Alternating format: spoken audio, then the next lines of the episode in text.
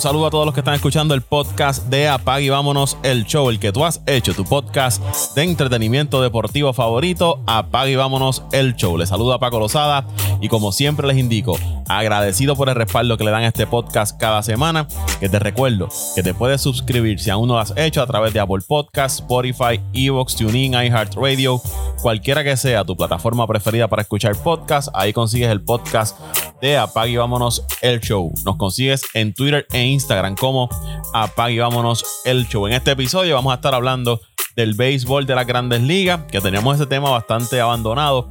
nos habíamos dedicado al baloncesto de la NBA. También vamos a hablar de la NBA. Hay varias noticias surgiendo luego de que ocurriera el draft de la NBA. Este episodio me acompaña Antonio Toñito Cruz, que hace tiempo no estaba con nosotros. Saludos, Toñito. Saludos, y saludo a todos los que nos escuchan semana tras semana. Saludo a los muchachos, que por diferentes compromisos no pueden estar. Hace tiempo no estamos el equipo completo, los cinco juntos. Y saludos a Luisito Vázquez. Vamos a ver si llega, porque cuando uno no está, él aparece. Y cuando uno no aparece, él aparece. Ya yo estoy pensando y ya me estoy creyendo que lo hace intencionalmente. Pero Gracias a todos los que nos escuchan semana tras semana y como tú dices, Paco, gracias por el apoyo y por la acogida que le han dado a este podcast a nivel internacional. Así es, no tanto en Puerto Rico, sino también en, países eh, Latinoamérica y en Europa. El podcast se ha, estado moviendo muy bien, así que gracias por, por ese apoyo que le dan a Pago y vámonos el show. Doñito, vamos a hablar de las grandes ligas. Muchas eh, cosas ocurriendo. La temporada está bastante interesante, pero las lesiones siguen afectando a, los equipos. La última eh, lesión de figura grande eh, fue la que sufrió Bryce Harper, que recibió un, pelotazo, una fractura en, uno de sus dedos. Va a estar fuera, se espera que al menos eh, unas seis semanas mínimo que pueda estar fuera Bryce Harper, que sin duda, ¿verdad? Es uno de los jugadores más importantes de las grandes ligas. Y a eso se le suma Mookie Betts, Jacob DeGrom, Fernando Tatís, Manny Machado, Max Scherzer, eh, Ozzy Alvis, Walker Buehler, Chris Sale, Stephen Strasburg, eh, Salvador Pérez. Eh, los Dodgers habían perdido, me parece que uno de sus dos relevistas o los dos relevistas principales, Blake Train y Daniel Hudson, también por, por lesión. Eh, Acuña en los Bravos recibió, eh, me parece que un foul en uno de sus tobillos y está fuera. Así que figuras importantes los equipos eh, se han visto afectados por, las lesiones, pero eso es parte de los equipos tienen que, resolver con, el material que tiene, pero le quita un poco de, interés a, nivel del fanático, porque esas estrellas, pues si no están en el terreno, usted dice, pues no está fulano, no voy a ir a, a ver el, partido. Muchas veces se utiliza eso de, excusa, pero en el caso de, Bryce Harper es una baja importante para ese equipo de, Filadelfia que está ahí batallando por colocarse en uno de los wild cards o eh, alcanzar a, tus Mets de Nueva York. Eh, pues esa baja es interesante, Toñito y amigos que nos escuchan, porque Bryce Harper ofensivamente sabemos lo que puede hacer. Defensivamente, pues tiene sus dificultades. Y en ese caso, Filadelfia no es mejor sin Bryce Harper, pero defensivamente pueden ser mejor sin Bryce Harper, por lo que hemos hablado, por sus problemas de, defensa. Pero a nivel ofensivo va a ser un hueco en esa alineación del equipo de, Filadelfia y puede cambiar eh, la situación porque en esa división del este hay una batalla Mets Bravo, Filadelfia ahí, pero si vas al White card, Filadelfia todavía eh, tiene oportunidades y entonces los Marlins pudieran ganar un poco de terreno porque estarías enfrentándote a un equipo de Filadelfia sin su mejor jugador. Y que, esa lesión de, de, Bryce Harper puede cambiar eh, el panorama para ese equipo de, Filadelfia. ¿O cómo es esto? Sabrá Dios si ahora siguen ganando por ir para arriba sin, sin Bryce Harper. No, Paco, y, es que ofensivamente eh, le aporta demasiado a ese equipo de Filadelfia a Bryce Harper. Eh, y defensivamente, pues no hace mucho. Si Filadelfia está donde está, es precisamente por, por su defensa, su defensa y su picheo y su relevo, especialmente el relevo inconsistente. Tienen una gran ofensiva, eso no cabe duda, pero es, si no me equivoco, es la peor o una de las peores defensas de las grandes ligas. Sí, es una gran baja, eh, es eh, una de las almas de ese equipo. Y, a, la, lista que, le dijiste, gracias a Dios que no se sumó Carlos Carrasco, que estuvo con una, con, con ¿cómo se llama esto? Un tirón en un músculo o tensión en un músculo y ya pues por lo menos ya está anunciado su próxima salida. Pero sin duda, sin duda las lesiones afectan los equipos eh, le quitan o le cambian el panorama a los dirigentes porque tienen que o subir peloteros de liga menor para reemplazar a esos eh, estelares que salen o tienen que buscar dentro de su, de su rotación si son lanzadores o dentro de su banco si son jugadores de posición jugadores que puedan sustituir o por lo menos este, hacer un trabajo parecido al, titular que se salió. Eh, Estamos hablando de un jugador que, ha sido MVP. Sí, por eso te digo, te digo, y no tienen, no tienen en los outfielders quien lo sustituya, quien sustituye eh, eh, la ofensiva de él. O sea, no tienen, por lo menos eh, no tiene, no tiene. Hay otros equipos, por lo menos el caso de los Mets, que la lesión de Jeff McNeil le ha venido bien porque entonces le ha dado más tiempo de juego a Luis Guillorme y Luis Guillorme pues entonces está aprovechando el tiempo y está luciendo a las mil maravillas. Pero no, eso, eso no es, esa es la excepción, eso no es la regla. No todo es el que tú traes del banco o de liga menor va a lucir igual o mejor que el que tienes en, en, en tu cuadro regular, que tu titular. Mira, aquí, por ahí está Luisito. Saludos, Luisito. ¿Qué está pasando, muchachos? Un abrazo grande, Paco, Toño. Eh, estoy en medio de la conversación de Brian Harper y lo que está pasando en la Grandes Ligas, así que ya me puse un poquito en sintonía. Porque ustedes me digan, tiro para adelante. Antes de ir con Luisito, eh, eh, lo que hablamos del wild card. Ahora mismo, en esa Liga Nacional, tienen los Padres, tienen los Bravos y San Luis. A medio juego está San Francisco y a juego y medio está Filadelfia. Porque Filadelfia está ahí en la pelea cuando no hemos llegado a mitad de, temporada y los Marlins estaban a seis juegos. Eso era que yo mencionaba que ahora quizás los Marlins con esa baja de Bryce Harper pueden quizás hacer un empuje y, alcanzar a ese equipo de, Filadelfia. Otra, eh, otro factor es que va a afectar el juego de estrellas porque Bryce Harper, uno de los peloteros más atractivos, etcétera, etcétera, estaba eh, siendo líder como bateador designado en la Liga Nacional. No va a participar en el juego de estrellas. Lo que venimos, lo que venimos diciendo lo que venimos diciendo hace cuatro años aquí, eh, nos validen o no nos validen, o nos validemos entre nosotros o no, porque el tema de Bryce para aquí lleva muchos años. Es un jugador súper atractivo, Paco, eso que tú dices. Eh, eh, es que, lo, digo, no te quise interrumpir, sino que quise remarcar lo que estás diciendo. Es, demasiado importante tener este tipo de figuras grande de los equipos, aunque sean pequeños, como Filadelfia, que no es un gran equipo, pero su mejor jugador tiene que estar en el juego de estrella y, y, claro que sí lo afecta. A, Filadelfia y, a las grandes ligas, no nos olvidemos aquel juego de estrella donde Bryce Harper su, su bandana de la bandera de Estados Unidos, todo, ¿verdad? Eh, que significa, ¿no? Para ese fanático de los Estados Unidos, tener ese pelotero con el que ellos se sientan. Él es el Capitán América, él es el Capitán América. exacto, con el que ellos se sientan identificados. Ese, esa es la figura, ese es Bryce, Bryce Harper y no tener en el juego de estrella. A lo que iba es que le va a abrir la oportunidad a otros jugadores. Él estaba como bateador designado, quizás un William Contreras, otro de estos jugadores que estén segundo o tercero, pues obviamente se aprovecharán de que Bryce Harper no esté en el, en el juego de estrella. Y a nivel estadístico para él, le puede afectar eh, en los números a largo plazo. Va a perder un mes, mes y medio. Quizás cuando él esté buscando esas proyecciones al final de su carrera, pues todo tiempo de juego que pierda le va a afectar eso, esos números. No, y, ese es el caso de Machado. Machado en la Liga Nacional, que va a perder bastante tiempo por la lesión. Oye, que para mí era el MVP. Y, por eso a eso es lo que voy. Y, era el candidato principal a MVP hasta el día que se lesionó. O sea, eso, eso afecta al final. No sé, eh, creo que a Bryce Harper le pasó eso, a un jugador le pasó eso, que llevaba todo, no recuerdo quién fue, llevaba todos los números para jugador más valioso y en los últimos meses de temporada se lesionó y, perdió toda oportunidad de, optar por ese premio.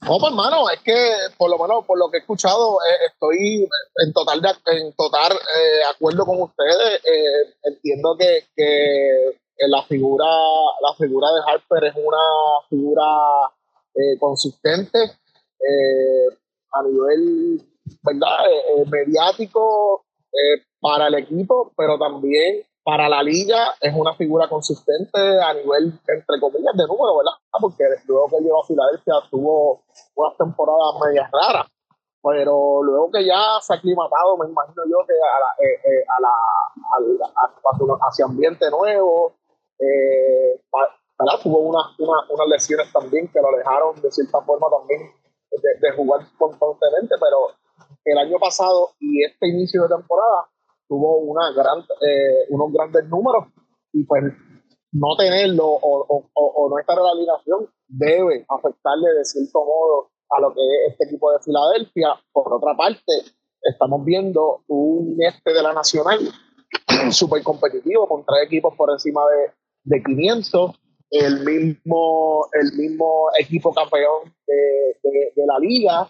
Eh, pues son ciertos factores los cuales hay que analizar. En, el, en referencia a las lesiones, yo, eh, mientras ustedes hablaban, recordé una conversación que estaba teniendo con el viejo. Pues mi viejo no es de ver mucho, muchas grandes ligas, es lo que le gusta leer el periódico y, y, ponerse al día con, con, con, con, el periódico, con el que le entregan todavía todos los días. leyéndolo de atrás para adelante. literal, literal, literal, no te miento. Todavía mi viejo hace eso. Eh, pero él me dice, mira Luisito, pero es que estos chamacos son de cristal. Y yo estoy rápido pensé en ti, rápido pensé en, en, las veces que por un dedito doblado Carlos Correa no estaba, no estaba adentro, eh, el mismo Lindor, otros jugadores, Trout en los pasados dos años, el Otani cuando llegó luego de su primera temporada, eh, son pocos los jugadores eh, verdaderas estrellas de, los equipos que, se, que permanecen por muchos años eh, saludables. Tú sabes, ya no vemos, por lo menos yo no sé, de una estrella del calibre de Rippen, de, de, de ay Dios mío, ¿cómo se pronuncia? Carripen, ¿verdad? Sí. que fuera tan duradero poniendo números y, estando ahí. Pues, pues, él me decía, Luis, antes jugaban vendados, jugaban eh, lacerados con, con, la pierna mala, tú los veías cojeando. Y estos chamacos ya no hacen eso. Entonces yo también pensaba, yo digo, papá, pero antes, en vez de 16 años, duraban 10, duraban 12 en las grandes ligas. Eh, este, el raciocinio mío, pero estos, estas personas que consumen deporte de muchos años no, no, no entienden y no quieren ver esa nueva perspectiva.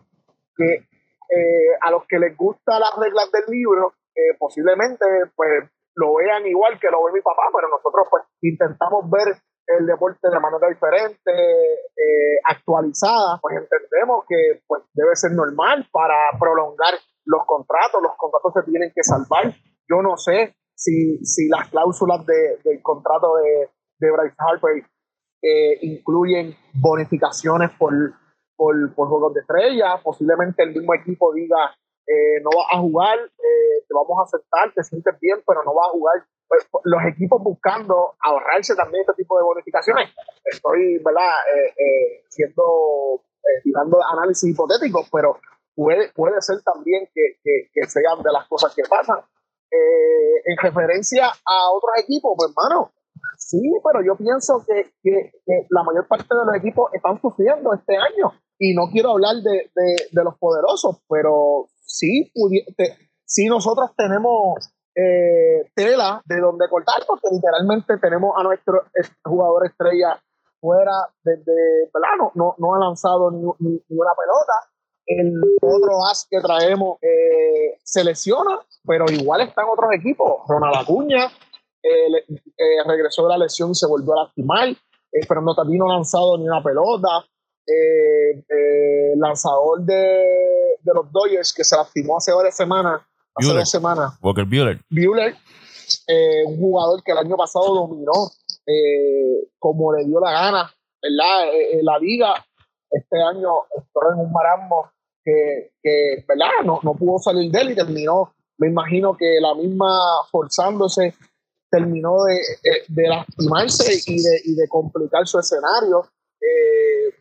son, muchas las, las, cosas que están pasando en las grandes ligas que deberíamos, ¿verdad? Eh, eh, eh, ya, ya, que, ya que pasó la NBA, comenzar a adentrarnos en lo que es el análisis de, de esto que está pasando, porque está súper interesante y la liga como tal está muy buena, jugadores jóvenes dejándose sentir, el picheo súper variado, pitchers que el año pasado dominaron en las diferentes ligas, hoy vemos que ni, se, ni se escuchan prácticamente sino que hay otros pitchers que están dominando. Vemos el caso de, de, Cole, que no, así, que, no, que no está haciendo el que fue el año pasado, Kevin Dasman en, en, en, Toronto, de igual forma, eh, Robbie Ray, que tuvo una excelente temporada eh, eh, el año pasado, literalmente yo no he escuchado mucho de él en Seattle, que debe estar.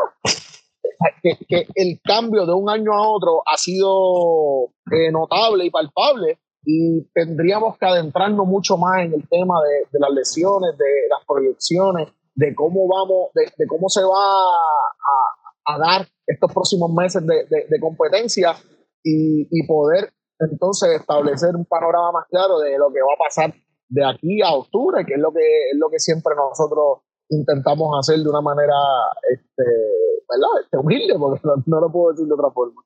Eh, antes de ir con eso que menciona Luisito de, las lesiones, el caso para cerrar con, con Bryce Harper. El año pasado él fue el MVP. Bateó 3-9, a 309 con 42 dobles, 35 cuadrangulares, 84 remolcadas, 100 bases por bola. Eh, anotó un total de 101 carreras. Este año estaba a 318 de promedio, ya tenía 21 dobles, o sea, la mitad de lo que ya consiguió del año pasado. Llevaba 77 indiscutibles, cerca de la mitad de lo que había conseguido para el año pasado.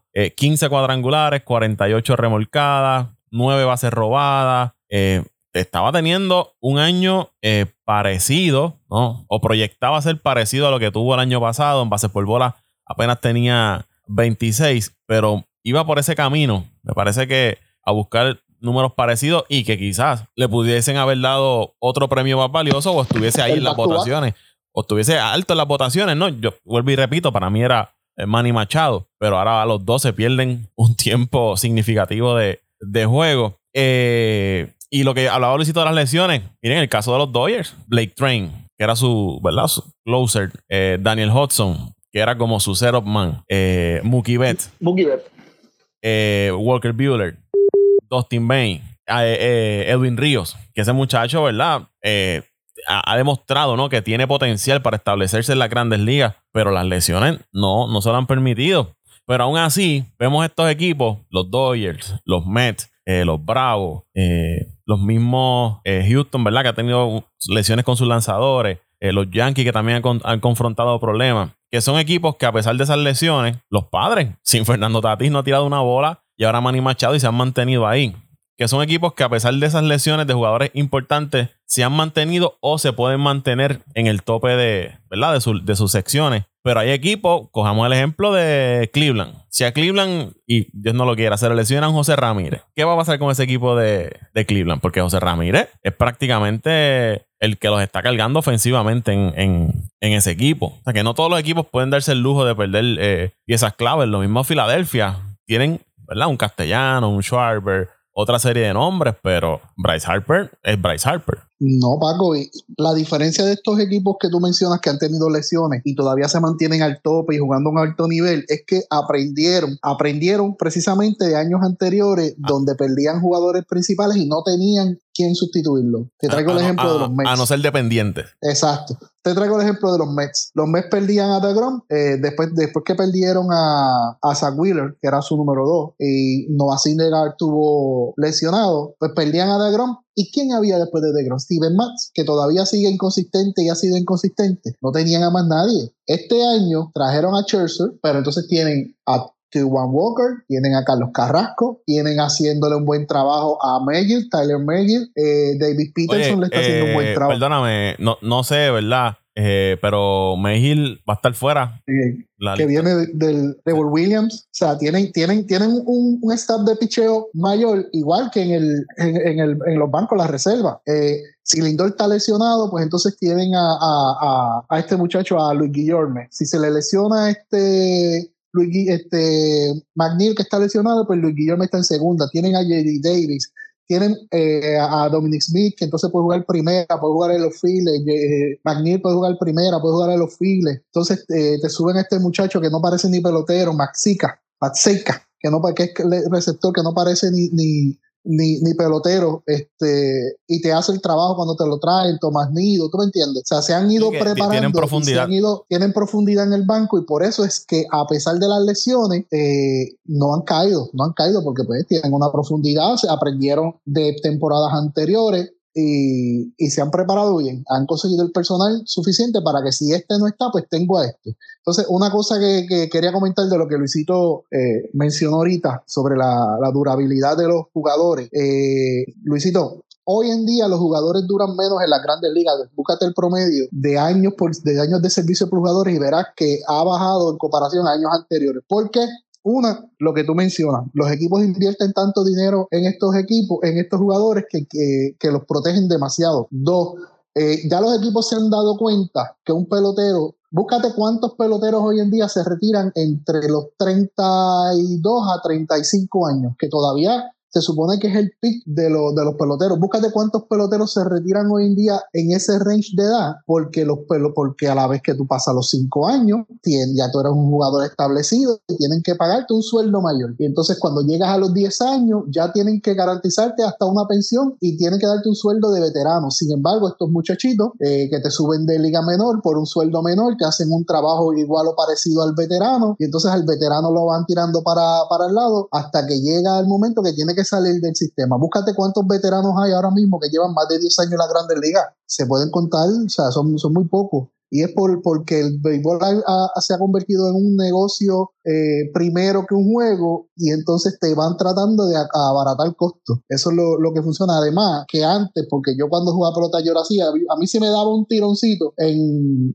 un hamstring, yo venía, me echaba un poquito de Bengay, un me, me, estiraba un masajito, una venda bien apretada y a jugar. Ahora no, ahora hay muchachitos que por, porque se les sale una uña o porque se le cayó el pelo del bigote no juegan. Eh, y es difícil ahora mismo, que mucha gente no lo sabe. Lindor está jugando con un dedo fracturado. Si Lindor se va de, de para la lista lesionado por ese dedo fracturado, se pierde fácil cuatro semanas, pero como él sabe que no puede seguir perdiendo tiempo porque el equipo eh, espera mucho de él y a pesar de que su promedio de bateo no lo demuestra, está teniendo una gran temporada, está entre los primeros cinco en empujadas o seis en, la gran, en el nivel de grandes ligas y número tres o número cuatro de la Liga Nacional y, y de los peloteros que tienen mayor promedio de, de por ciento de bateo con jugadores en, posición de anotar eh, o, con, o, que de los peloteros que más hit dan con dos outs y con dos strikes, eh, él sabe que no puede seguir perdiendo tiempo, que a él se le pagó por producir y está jugando, eh,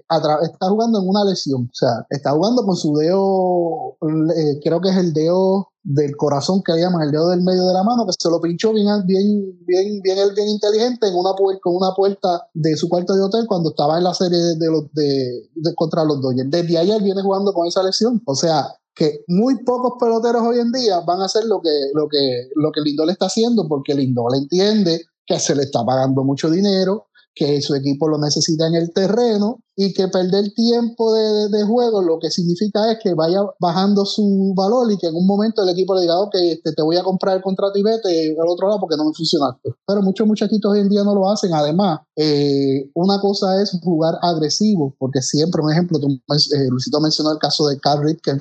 Carl Ritken era un pelotero fogoso, que hacía grandes jugadas, siempre estaba en el terreno, corría, bateaba, pero una cosa es tú ser agresivo y otra cosa es hacer las cosas como la hace la Tatis, que la hace o sea, si se tira de pecho a ver una bola, no, no mide la manera en que lo va a hacer. Eso, eso tú tienes que aprender a cómo tirarte, cómo caer, cómo, cómo eh, evitar una lesión, qué tipo de jugadas puedes hacer para evitar una lesión, cómo la debes hacer, pero no, no miden. Y entonces el niñito de porcelana, el supuesto mejor campo corto de la Grandes Ligas, quinto, ya quinto, en la, quinto en la votación de, del juego estrella. Está. Pero, pero imagínate, sin tirar una bola quinto en la votación, pues entonces la Grandes Ligas, eh, los fanáticos, entonces muchas veces no, no, no, no escogen por rendimiento, sino que están cogiendo por, por, por pasión, como quiera. Aunque salga primero, no va a ir para el juego estrella porque él no juega hasta agosto. O sea, no juega hasta agosto. Oye, pues, en, en ese caso de. Luisito había perdido la conexión, no sé si ya está por ahí. Eh, de servicio y porque los equipos lo, los cuidan demasiado. Eh, eso que mencionas de, ¿verdad? Yo sé que Tatis no va para Juego Estrellas, Alvis tampoco podrá ir, Bryce Harper no van a ir, pero me parece que a pesar de que no participen, pero por ser escogidos, eh, cogen la bonificación de hacer el Juego de Estrellas. Por eso es que entiendo que los nombres aparecen ahí en la lista a pesar de estar lesionados y perderse la, gran parte de la temporada. Sí, Paco, tienes razón. Muchos de estos peloteros tienen cláusulas negociadas en sus contratos. Si es seleccionado de estrella, si se gana algún premio durante la temporada, ya sea jugador del mes, jugador de la semana, si gana un bate de plata, si se gana un guante de oro, si consigue tan X o, Y marca de producción. muchos de estos peloteros tienen su, sus cláusulas en sus contratos donde cogen bonificaciones por eso, además del dinero que, se le dan. Y siguiendo con el juego de estrella, rápido, vamos a dar un update de, cómo están las votaciones al día de hoy que estamos grabando, 27 de junio. Eh, primera base en la americana, Vladimir Guerrero está primero, tiene 1.624.228 votos. Segundo está Ty France de los Marineros con 880.530 votos.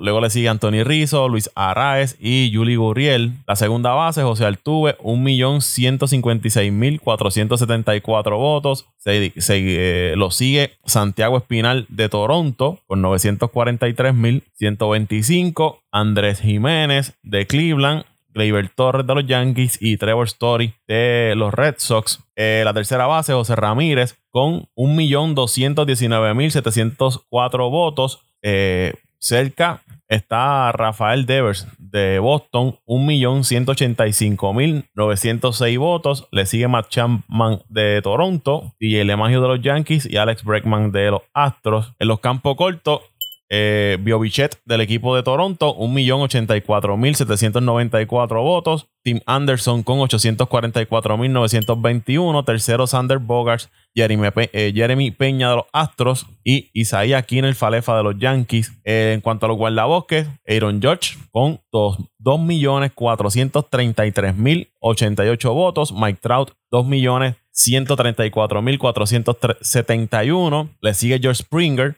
Ahí esos tres estarían iniciando. Giancarlo Stanton, Taylor Ward, eh, Lourdes Gurriel Jr., Oscar Hernández, Byron Buxton, Michael Bradley y Kyle Tucker. Cuanto al bateador, eh, los receptores, Alejandro Kirk de Toronto, 1.857.670 ese está. Oye, ¿qué, temporada, ¿qué temporada está teniendo el taponcito ese, viste? Y ese está. ¿Tú lo has visto? A galope, lo he visto así. a galope, mide, mide 5 pies, 8 pulgadas, más o menos lo que tú y yo medimos, pero pesa 230 libras. Eso es un taponcito. Y como se mueve y como le da la pelota. Y no es eso, Paco, lo que ha ido progresando, yo creo que ya este es tu tercer año en las grandes ligas, su segundo a tiempo completo, lo cómo ha progresado en tan corto tiempo en las grandes ligas. No, está teniendo una super temporada.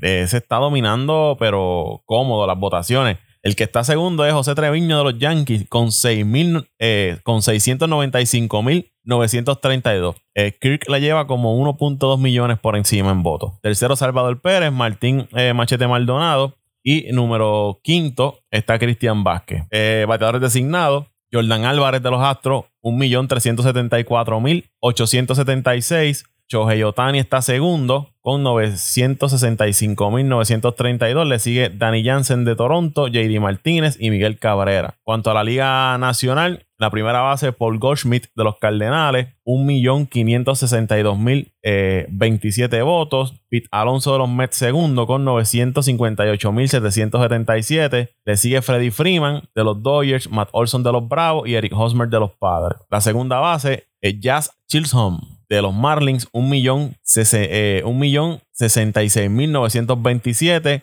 Segundo, Ozzy Alvis con 984.846. No va a participar en el juego de estrellas. Le sigue Jeff McNeil, Gaby Lux y Nolan Gorman de los Cardenales. Tercera base, Manny Machado, 1.563.188. Nolan Arenado de los Cardenales está segundo. Austin Riley de los Bravos tercero. Justin Turner de los Dodgers y Eduardo Escobar de los Mets. Campo corto, Trey Turner de los Dodgers. De los Dodgers, 1.369.759. Danny Swan, eh, Dansby Swanson de los Bravos está segundo, Francisco Lindor tercero, Tommy Edman de los Cardenales cuarto y Fernando Tatís, como hablamos ahorita, está quinto. En los guardabosques, Mookie Betts de los Dodgers, 2.270.566, siendo que tampoco va a participar del juego de estrellas. Le sigue Ronald Acuña, Jock Peterson, Stanley Marte, Juan Soto, Adam Duval, Mark Cana, Marcelo Zuna, Cody Bellinger y Brandon Nimo. Los receptores, Wilson Contreras de los Cops, 1.372.780. Le sigue Travis Diarnaud de los Bravos, Jadier Molina, Will Smith de los Dodgers y Tyler Stephenson. Y eh, bateadores designados, Bryce Harper, lo hablamos hace un rato, tampoco va a participar, 1.740.935. Le sigue William Contreras de los Bravos, Albert Pujols, Max Muncy y JD Davis de los Mets. Así van las votaciones para el juego de estrellas hasta el momento. Te puede votar hasta cinco veces por día. Hasta cinco veces por día. Paco, eh, ¿tú sabes lo que demuestra esas votaciones de los Juegos de Estrellas? La gran fanaticada que tiene el, equipo de Toronto. Oye, son bien militantes con su equipo. Eh, de hecho, uno de los, de los parques más difíciles que los peloteros han confesado que es más difícil de jugar y de concentrarse es el Royal Center, que ahora es el Royal Center, antes yo lo conocía como el Sky Dome de Toronto, el Royal Center porque el ruido que genera esa fanaticada, lo, lo, lo fiero que son esas fanaticadas. O sea, es bien difícil tú ir a jugar a ese parque. Los peloteros lo dicen porque el ruido, la, se siente la presión del fanático, siempre está lleno, no importa la temporada buena o mala que tenga ese equipo de Toronto, siempre está lleno y son bien militantes. Búscate cuántos jugadores de Toronto hay entre los primeros. Seis, tienen seis. Eh, por lo menos. Yo, yo, yo, yo, iba a mencionar eso, Paco. Eh, perdona que te interrumpa, porque el punto que dice Toño, eh, estamos conectados por el mismo lado, porque yo voy a preguntar por los números de Lourdes Gurriel. ¿Qué ha hecho Lourdes Gurriel? Para estar en, esa lista. O, o hablaron de, de Porque es que dijiste Gurriel y no entendí bien, Paco. Lourdes, Lourdes, Gurriel. Lourdes Gurriel. Pues si el Lourdes, ¿qué ha hecho Lourdes? para estar ahí. O sea, es, un juego regular, pero tampoco es para estar entre los mejores votados. No, de, hecho, este Benitendi, que estaba ahí, que tiene unos buenos números este año, yo no, sé ni. Está entre los primeros. Yo no lo escuché, yo no lo leí. no, no, y, está entre los primeros. Yo, yo, yo he votado por él. A mí me gusta cómo juega Benitendi y el tipo de pelotero que es. O sea, lo que pasa es que volvemos, Paco, es como hablábamos antes, como tú hablabas con, mencionabas de Freddy Freeman, son buenos peloteros, con buen sentido de béisbol, con buenas habilidades, pero que no mueven masa. Y a mí me gusta cómo juega Benintendi. Oye, Benintendi yo bateador de contacto, bateador de contacto, bateador rápido. Buena defensa, buena buen brazo, Pero igual, aquí, nada, juego de estrella es, ¿verdad? Para que los fanáticos vean a, su, a sus peloteros favoritos. Yo creo que ya no tanto por el mérito de, del pelotero, es más bien el que el fanático quiere ver ahí. Y van a, este, a lo que iba, son dos fases. La primera fase son los que van a ganar un lugar en la en el line-up, en el titular. Y después hacen otra fase, como es como dos rondas de votación para entonces escoger cuáles son los, los jugadores los que van a estar, sustitutos. Toronto y Atlanta son los equipos que más jugadores tienen eh, para adelantar a la segunda ronda. Los dos tienen seis peloteros que estarían adelantando a la segunda, a la segunda ronda. Dos, dos fanaticadas bien militantes, Paco. Dos fanaticadas bien militantes y, que apoyan a su equipo no matter what, como diría el gringo. No importa que siempre están ahí. Jugando, jugando, jugando al nivel que estamos jugando, ¿no? Si la fanaticada del CPC fuera igual de estructurada y, a, y como tú bien mencionas, de, como solo la de Toronto, ¿cuántos tendría los poderosos en esa, en, esa lista? Prácticamente el cuadro regular. los nueve. los nueve, los nueve. Digo, Carrasco, sacando, Carrasco inicia el juego. Carrasco inicia el juego. Eh, sacando a Macán, pues que Macán pues está bateando punto bicicleta, como diría el, el, el, amigo de nosotros, no me da ni para un bocadillo con un refresco, pero, pero este, pues hay muchos peloteros que tienen mejores números que otros que mencionaron ahí, pero es, la militancia, la militancia de la fanaticada, eso cuenta mucho y, cómo se mueven y cómo exhortan y cómo empujan al fanático a votar por los suyos. Oye, el mismo Albi, el hecho, el, caso de Albi, o si Albi es un caso bien, eh, el caso de Albi se puede remarcar porque literalmente eh, Alvis tuvo un inicio de temporada pero pésimo bateando punto bicicleta, él vino a calentar literalmente eh, en mediados de mayo, pero lo que bien menciona Toño, mientras más, mientras más el equipo jale para adelante, más, más jugadores van, van, van, van a tener en ese listado, sin duda. Bien, eh, para ir terminando con las grandes ligas, no sé si vieron la, tuvieron la oportunidad de ver la serie de los Yankees y, Houston. Este fin de semana hubo un par de series buenas, eh, pero esa nuevamente los, Yankees y, los Astros eh, es como un adelanto. Es un adelanto y también es como recordar lo que han vivido estos equipos los últimos años. Me parece que es una rivalidad ahí en la liga americana. Y esta serie nuevamente demostró que estos dos equipos eh, parecen ser de los principales equipos en esa liga americana para llegar hasta, hasta lo último. Yo tengo a Houston para repetir en la serie, en la serie mundial, pero fue una muy buena serie. Estamos hablando que le dieron hasta nojitas, le metieron a los Yankees en esa, en esa serie. Como, ¿verdad? Viendo lo que ha hecho Houston durante las pasadas temporadas y cómo está jugando los Yankees en esta temporada. ¿cómo ustedes ven eh, la, la cosa? ¿Ustedes piensan que Houston sigue siendo el equipo a vencer en esa liga americana? ¿O los Yankees con esta temporada, no hay para nadie este año, los Yankees se van hasta, hasta lo último? Yo lo dije, ¿verdad? Yo pienso que Houston va a llegar a la Serie Mundial otra vez y que los Yankees cuando se enfrentan, a, cuando se miden a los Astros por alguna razón, eh, le da como una canillera o algo, entonces eh, Altuve se la va a sacar a Chapman otra vez en un momento clave, es como un déjà vu lo que vamos a ver, pero no quiero que mis amiguitos Yankees se molesten. No, yo, yo, tú sabes, Paco, que la predicción yo di a los Yankees. Los Yankees salieron de dos, de dos dos potas de sal que tenían en ese equipo, que eran Gary Sánchez y Ochela. O sea, eso, eso hay que decir, los dos jugadores que no estaban, estaban quitándole, restándole más de lo que le, le, aportaban al equipo. Eh, importante, estuve discutiendo, eh, no recuerdo con quién en estos días, los Yankees van a llegar tan lejos como Aaron George tenga salud. Los Yankees van a llegar tan lejos como Aaron George tenga salud. Yo los tengo en la Serie Mundial los Yankees, eh, obviamente repitiendo la Subway Series con, con, los Mets, pero ese equipo de, de los Astros Paco, yo, yo lo vi Tú sabes que no, Toño, no te hagas ilusión. Miren, y, vi el juego de ayer que se decidió en extra extra y vi, los vi en la serie contra los Mets. Es que, o sea, por, aunque han perdido personal clave, eh, como Correa, como pues, toda esa gente que se le fue, ellos mantienen un núcleo de jugadores y tienen un sistema de desarrollo de jugadores que sacan uno y encuentran otro, y sacan uno y encuentran otro. Ahora mismo el Ciore, eh, que creo que está lesionado también, el novato. Jeremy Peña. está lesionado, si no me equivoco. lo mencionaste entre las votaciones. Y si, entonces tienen al otro a Díaz haciéndole el trabajo, no ofensivamente, pero defensivamente. O sea, entonces tienen un staff de picheo que aunque el único nombre grande que tú puedes decir es Verlander eh, y McCullough, que más o menos hace, se puede decir que es de renombre por, porque ha estado ahí todos estos años, eh, pero los otros son este García, Urquidi, este, ¿cómo se llama el otro dominicano el grande? Este, Javier. Javier, y el otro, pero el otro iniciador, yo tienen dos eh, iniciadores dominicanos, el sur, Valdés, entonces tienen un staff, entonces tienen un, tienen un, un bullpen muy sólido, eh, y esa es la diferencia, entonces buena defensa, aprovechan cualquier mínimo error o cualquier desliz de la defensa del otro equipo, lo aprovechan. Eh, tiene peloteros que producen en, momentos claves. Mira cómo tuve creo que le dio tres cuadrangulares o dos cuadrangulares en la serie eh, esta pasada contra los Yankees.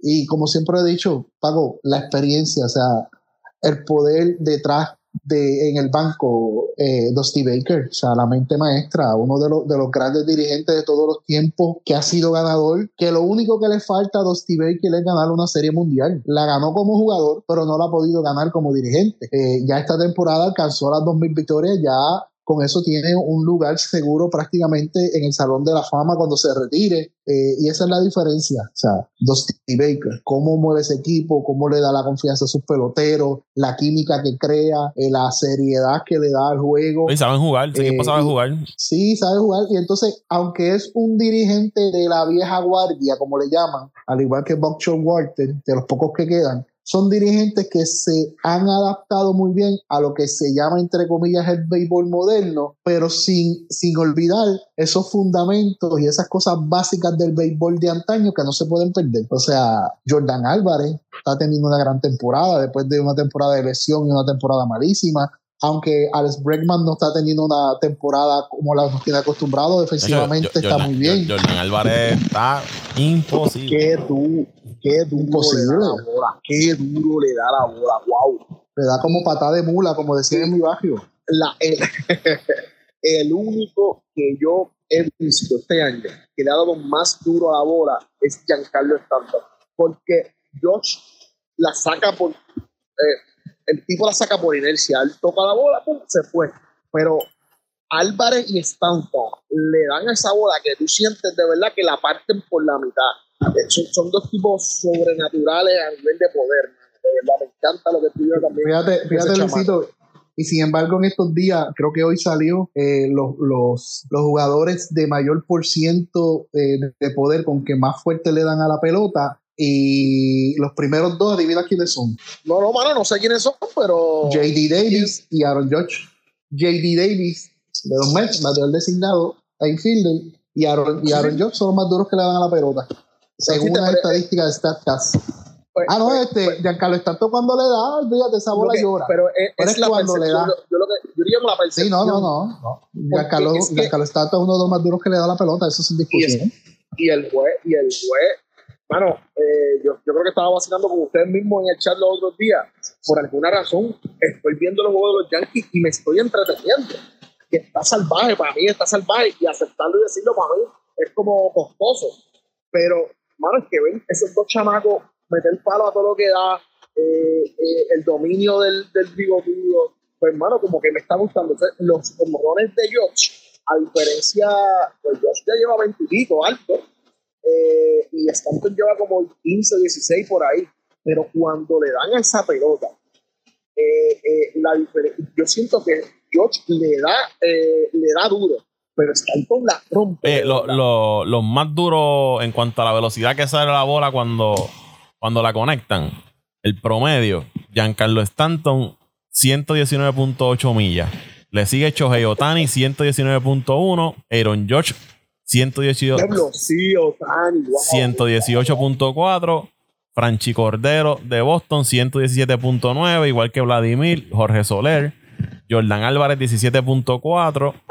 Eh, Abisail García de los Marlins, 16, eh, 116.8. Igual que Matt Olson y Ronald Acuña, 116.6. Son los primeros 10. No, no, no, eh, eh, es eso, es, es eso, que son chamacos que le dan bien duro a la pelota, crean espectáculos. Yo creo que eso también es lo que, lo que estábamos hablando ahorita de las votaciones. Álvarez está en, el listado y es por eso, porque gusta, porque levanta, levanta esas pasiones que le gusta ahora mismo a todos estos chamacos que están creciendo y viendo el, el- juego de manera diferente como lo vemos nosotros. Bueno, Grandes Ligas, vamos a seguir hablando más adelante. Esto ahora es que empieza a ponerse bueno ya a mitad de temporada, llega el juego de estrellas, fecha límite de cambio, en mes de septiembre, así que vamos a hablar de Grandes Ligas más adelante. Oye, pero Paco, Paco, Ajá. aquí lo importante de las grandes ligas, que yo no sé si Toñito lo, lo, lo hizo hincapié, que estoy seguro que sí, porque Toño no falla en lo fácil. Estoy seguro que Toño no falla en lo fácil. Toño, si habló del 47 y 27, 20, 20 juegos por encima de los 500, Toño, No. habló de eso ya. No, él no habló de eso. Toño, Toño, ¿qué pasa? 20 Yo no, yo, no, yo no hablé del 47 y 20 y 25, ¿verdad? 27. Yo lo que 27. hablé fue de, y de que a pesar de las lesiones, este año seguimos consistentes. Ah, pues, está bien, pues, Bueno, pero tienen pues, que, hay, hay que ver, hay que ver en octubre. Todavía le quedan tres meses. Ah, para adelante, para adelante, estamos ahí. Ya, ya ganamos el campeonato de abril, Mayo el de y mayo el de mayo. y el de junio. y el de junio. Y el de junio ya está cuando, ahí. se supone, cuando se supone que el de junio es que nosotros empezábamos a caer. Según. Ahora falta según que ganemos, según ellos, según ellos. Ahora falta, Bueno, el según nosotros junio, no, el según, y el según el resultado del equipo, nosotros no. según La, ustedes. la historia está ahí. Ya, ya Churchill está a, a una le- a ley de Ay, una semana de todo. Ay, regresar. bendito. y Dale, está a, a- está a ley de, de dos semanas de regresar. Ya Dagrom está tirando, ya mismo tira su primer juego de. Ya está tirando este juego simulado. Y ahorita sale que tuvo asignación. una inflamación nuevamente y va a perder otra vez. Tranquilo, tranquilo. Que, que yo el año pasado estuviese pre- preocupado. Este año estoy más tranquilo. No, literalmente, Paco, eh, Toño, nuestro trabajo se hizo. Ya dejamos saber que los poderosos se llevaron el campeonato de, de abril, de mayo, de junio. Vamos por el de julio y vamos también para la final de la liga. Así que, Uy. Paco, podemos seguir tranquilos para la NBA, que estamos ya, dejamos sentado y, y dimos el golpe sobre la mesa de, de lo que había que decir. Ya, Bueno. vamos Yo espero que a final de año no tener que hacer un recap de todos los audios nuevamente, como ocurrió el año pasado, y volverme a reír de ustedes. Bien, los voy a dejar. Vamos, va- vamos a, la, a la NBA. Kyrie Irving se decidió. Dice que va a ejercer su opción de 37 millones con el equipo de Brooklyn. Hasta yo la hubiese Pero, bueno, ejercido. Paco, Paco, es que tenemos 37.5 millones de razones para tomar la decisión de quedarnos. Oye, Hasta la yo. gente, mira, no, Paco, pero es que yo me reía, pues, yo, hasta yo de- llegué a dudar, porque por la inestabilidad del chamaco, pero yo no sabía cuánta, cuánto era, eh, eh, la, o sea, cuál era la cuantía de esa continuidad de ese contrato. El chamaco, la, ya tú te das cuenta que para, ¿verdad? para decirlo de cierta forma, porque todo el mundo estaba vendiendo una locura, pues su locura selectiva, su locura selectiva hasta que se da cuenta que tiene 37.5 millones de razones para quedarse tranquilo en Nueva York un año más. Eso, eso fue como John Wall, que todo el mundo, ah, John Wall, que está acabado, que por qué sigue jugando, por qué se queda en Houston. Pues 47.4 millones de razones para ejercer su opción. No tengo razón para irme, no tengo razón para para, ¿verdad? Para, para dar un, salto, para desarticular un, un, un, contrato específico. Este, pues no, mano. literalmente hay que, hay que dársela, hay que dársela y hay que respetar los procesos y los contratos, porque para eso son. Para los contratos son para eso, para, para, para establecerse y, y, literalmente eh, dar pie a proyectos a futuro. Y el que me venga a decir a mí hoy, eh, hablando de Harry Irving en específico, yo prefiero, eh, y vuelvo a utilizar el término loco, porque eso, así es que lo, lo están queriendo vender. Yo prefiero un, loco de 30 años a un loco de 35, 32, 34 años que tú le puedes sacar más a futuro. Inestable, sí, sí. Desde el último año en Cleveland, él mostró cierta inestabilidad anímica. Eh, se peleaba con todo el mundo, bregaba con todo el mundo, peleaba con todo el mundo, pero el talento está. El mismo año pasado, eh, jugando un día sí, un día no, te metía 25, 30 todas las noches. Tuvo juego, un juego de casi 50 puntos. Eh, yo prefiero un ser humano así de inestable, porque tú no tienes en tu equipo y no te va a hacer daño. Ya el año que viene, pues, si se mantienen saludables, podremos ver si también Kevin Durant se queda, que entiendo que, con la decisión ya de, de, Irving, pues todo cae en su sitio. Pues yo sí quiero darle la oportunidad a ese victory que hay allí en, en, los Nets. Irving, Simmons y Durant deben, deben hacer algo, deben estar en la pelea. Eh, en un año saludable los tres deben dar mucho de qué hablar.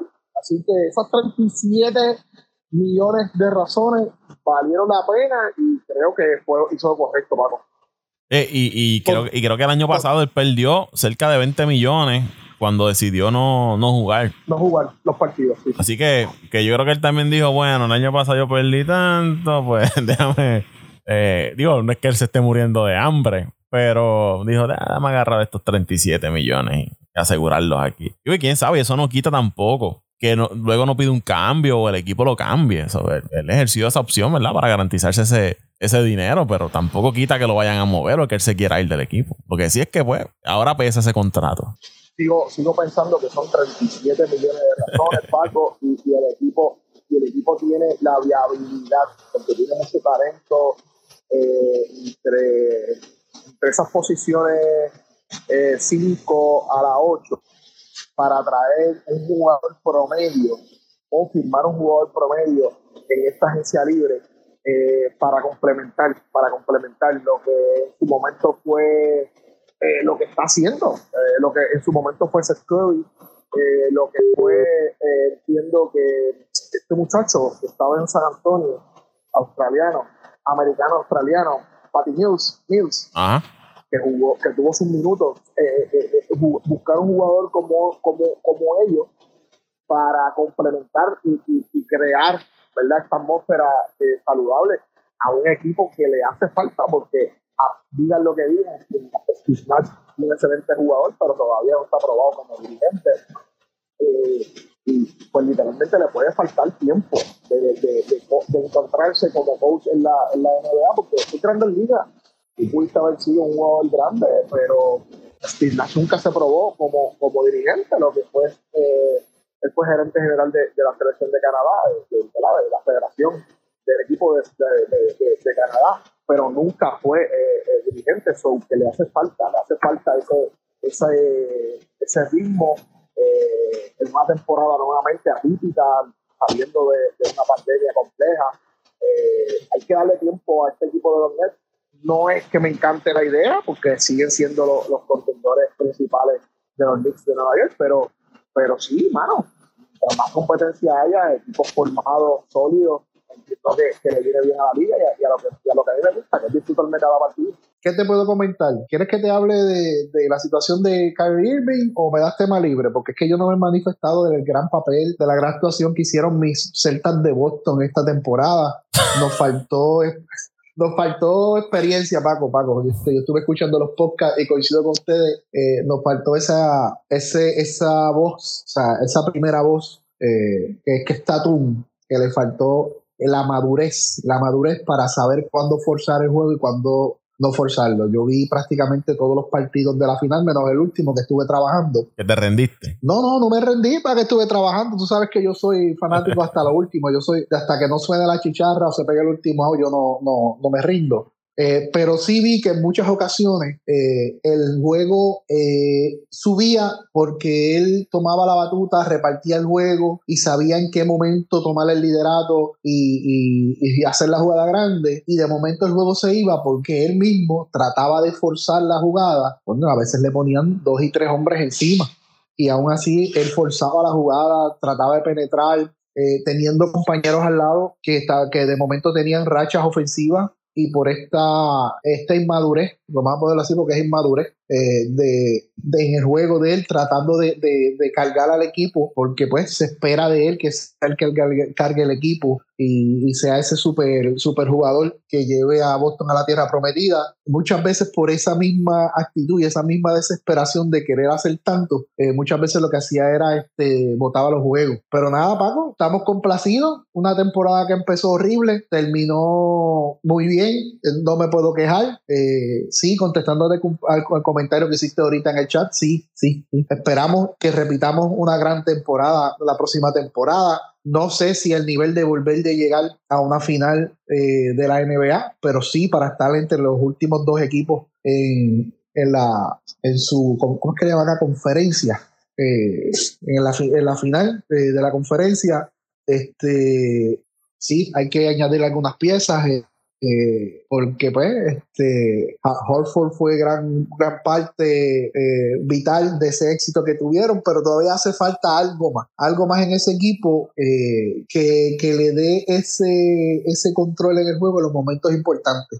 como ustedes comentaban en los, en los podcasts, eh, muchas veces los marcadores no decían los grandes juegos que fueron, porque un juego venía Boston y, empezaba adelante y venía de momento Golden State empataba el juego y en los últimos minutos del último quarter venía Boston otra vez y abría el juego. Y así mismo al revés, de momento Boston empezaba ganando el juego, venía eh, Golden State, lo apretaba, venía Boston otra vez y, lo apreté, y se iba adelante y a lo último venía este Golden State y lo, lo, sacaba. Eh, yo entiendo que los, siempre los mejores cuartos de Boston casi siempre eran el primero y el tercero, muchas veces el segundo y el cuarto o por cansancio o por falta de experiencia o por múltiples razones, porque también tenemos que recordar que tenemos un dirigente prácticamente novato, que, que estamos estábamos contra un veterano no solamente dirigiendo en ese escenario, sino que estuvo como jugador en ese escenario este, también en varias ocasiones. Y yo entiendo que eso le faltó. Si la gerencia se mueve y hace los movimientos correctos, no tienen que ser superjugadores, sino un jugador que traiga esa paz y esa calma y ese control en los momentos clave. Yo entiendo que sí, que tenemos, tenemos mucha oportunidad de, de regresar por lo menos a una final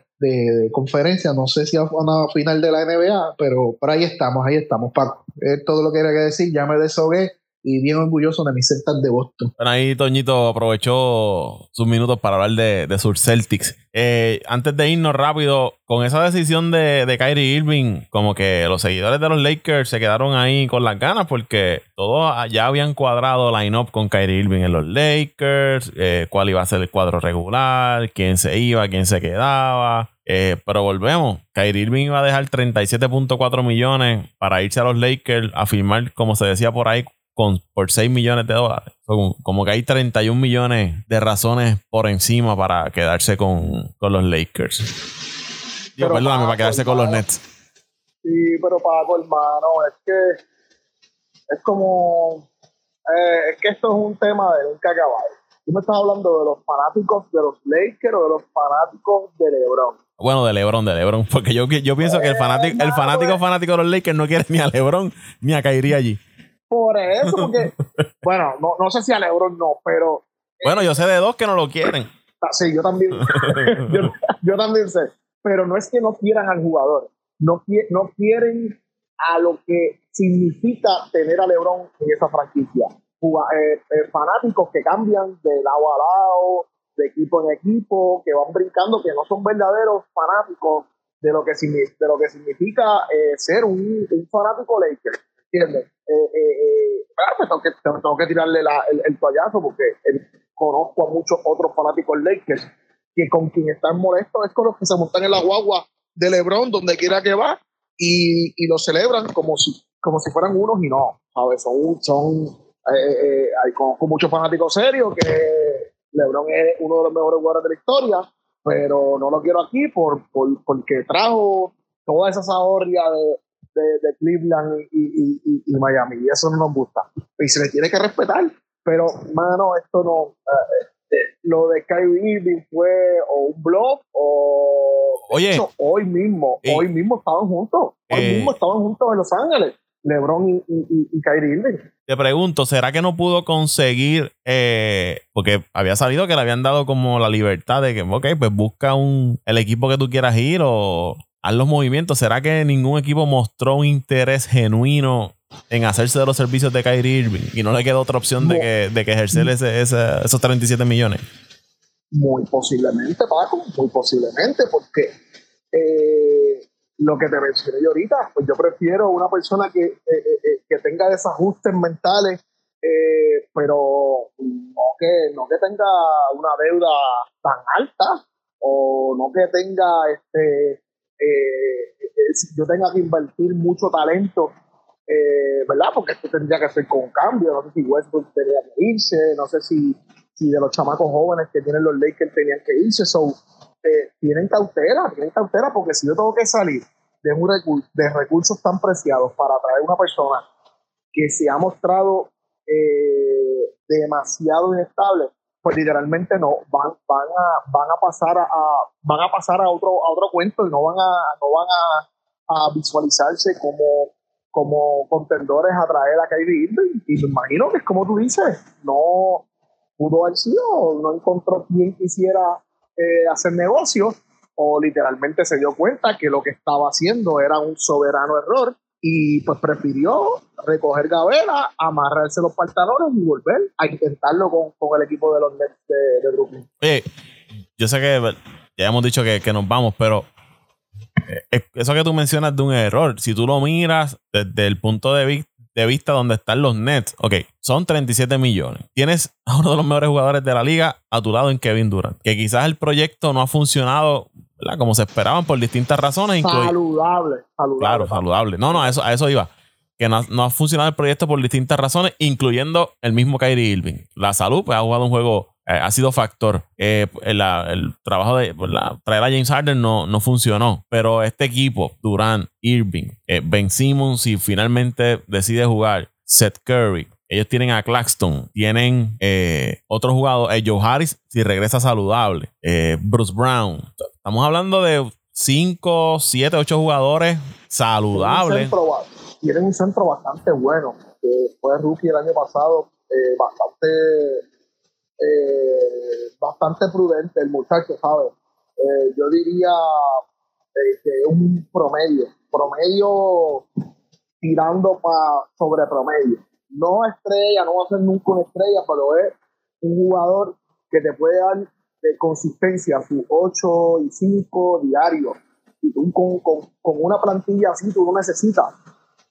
Y yo no te quise decir ahorita, Paco, pero tú lo mencionaste. Ben Simmons la inestabilidad mental de Ben Simmons tampoco nadie conoce en qué estatus está.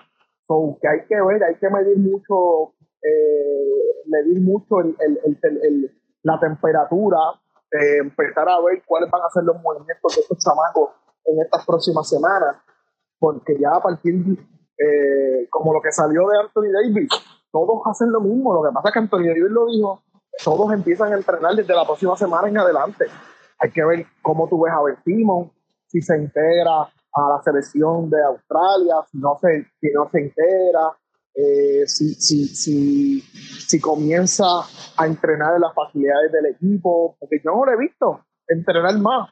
Ah, eh, ben Simon es un jugador que se desapareció para mí desde la pasada temporada, no he visto ni noticias de él. Sí, sí, sí. Desde el cambio desapareció. Desde, el cambio eh, tuvo un par de cositas que hizo, que dijo. Que volvía, que volvía. el quinto juego. Varios, varios entrenamientos, pero después de eso no se sintió nada de él. Eh, pues, lo que iba, ponle que consigan dos jugadores Para, para profundidad al equipo.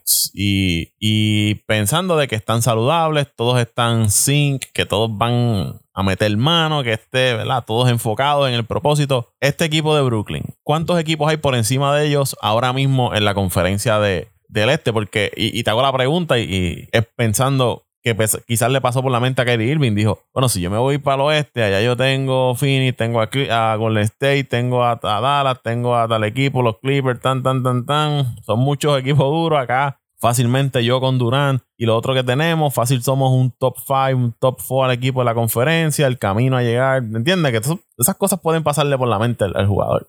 Total, totalmente de acuerdo, Paco, totalmente de acuerdo. Es un equipo, es un equipo que si tú lo miras en papel, de hecho, yo recuerdo que el inicio de temporada de la Marcus Aldridge se sentía como cuando jugaba para Portland. Sí. Es verdad que luego bajó el rendimiento, luego se sintió los años, luego se sintió que, no era lo mismo con guitarra que con violín, y pues bajó un poco el rendimiento, pero tuvo una buena temporada eh, la Marcus Aldridge.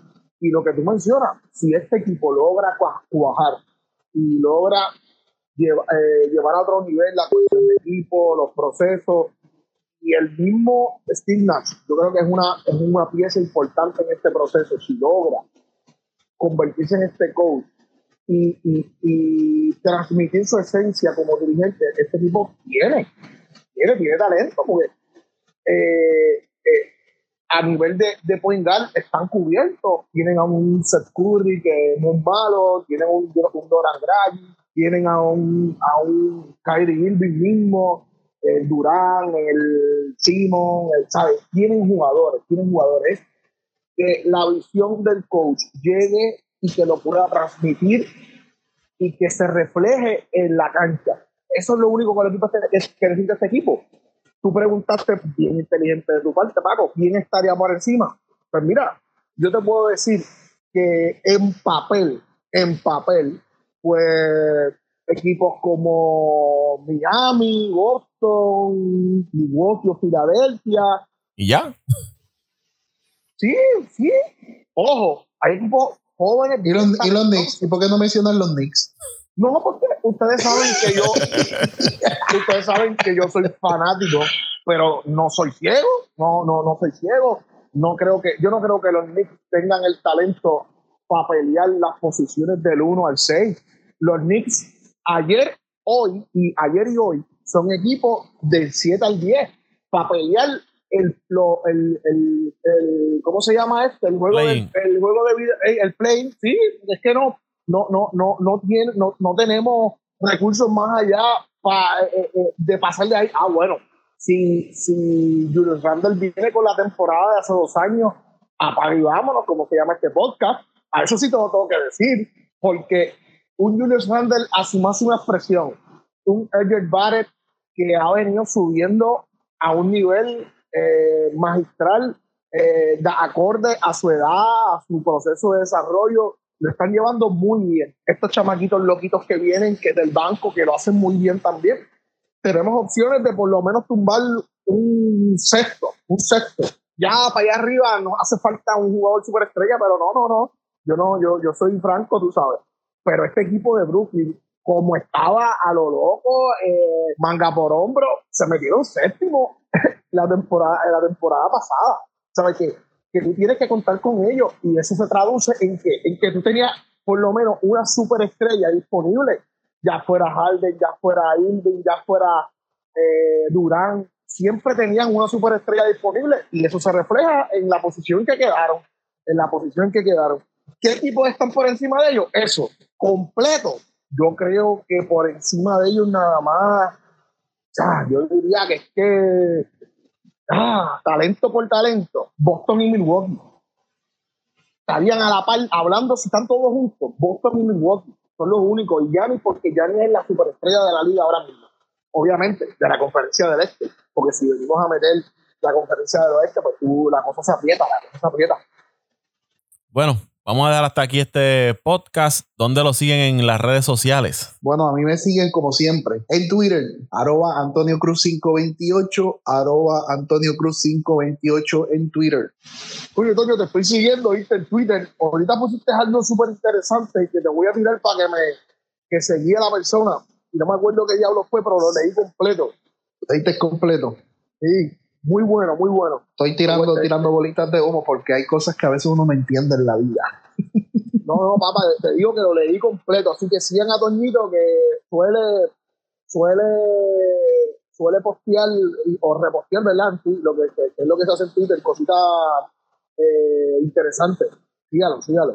Eh, pues por mi parte, a mí me pueden seguir en, en mis redes sociales personales también eh, Luis Vázquez Morales, Luis Ricardo Vázquez Morales, tanto en Facebook, Instagram, este, Twitter eh, y en Pasión por el Deporte TV, Pasión por el Deporte TV, en Facebook, en Instagram, que es nuestra plataforma de deporte, que no está activa, ¿verdad? Pero siempre eh, hago y recalco que tenemos contenido ahí que no, que no muere, que son entrevistas bien valiosas de, a, deportistas puertorriqueños. Y nada, pasen por allá a disfrutar, a, a esas entrevistas. Al podcast lo siguen en Twitter e Instagram como Apague y Vámonos el Show. Apague y Vámonos el Show en Twitter e Instagram. Ahí me siguen en Twitter e Instagram como Paco Lozada PR. Paco Lozada PR en Twitter e Instagram. Será hasta la próxima semana.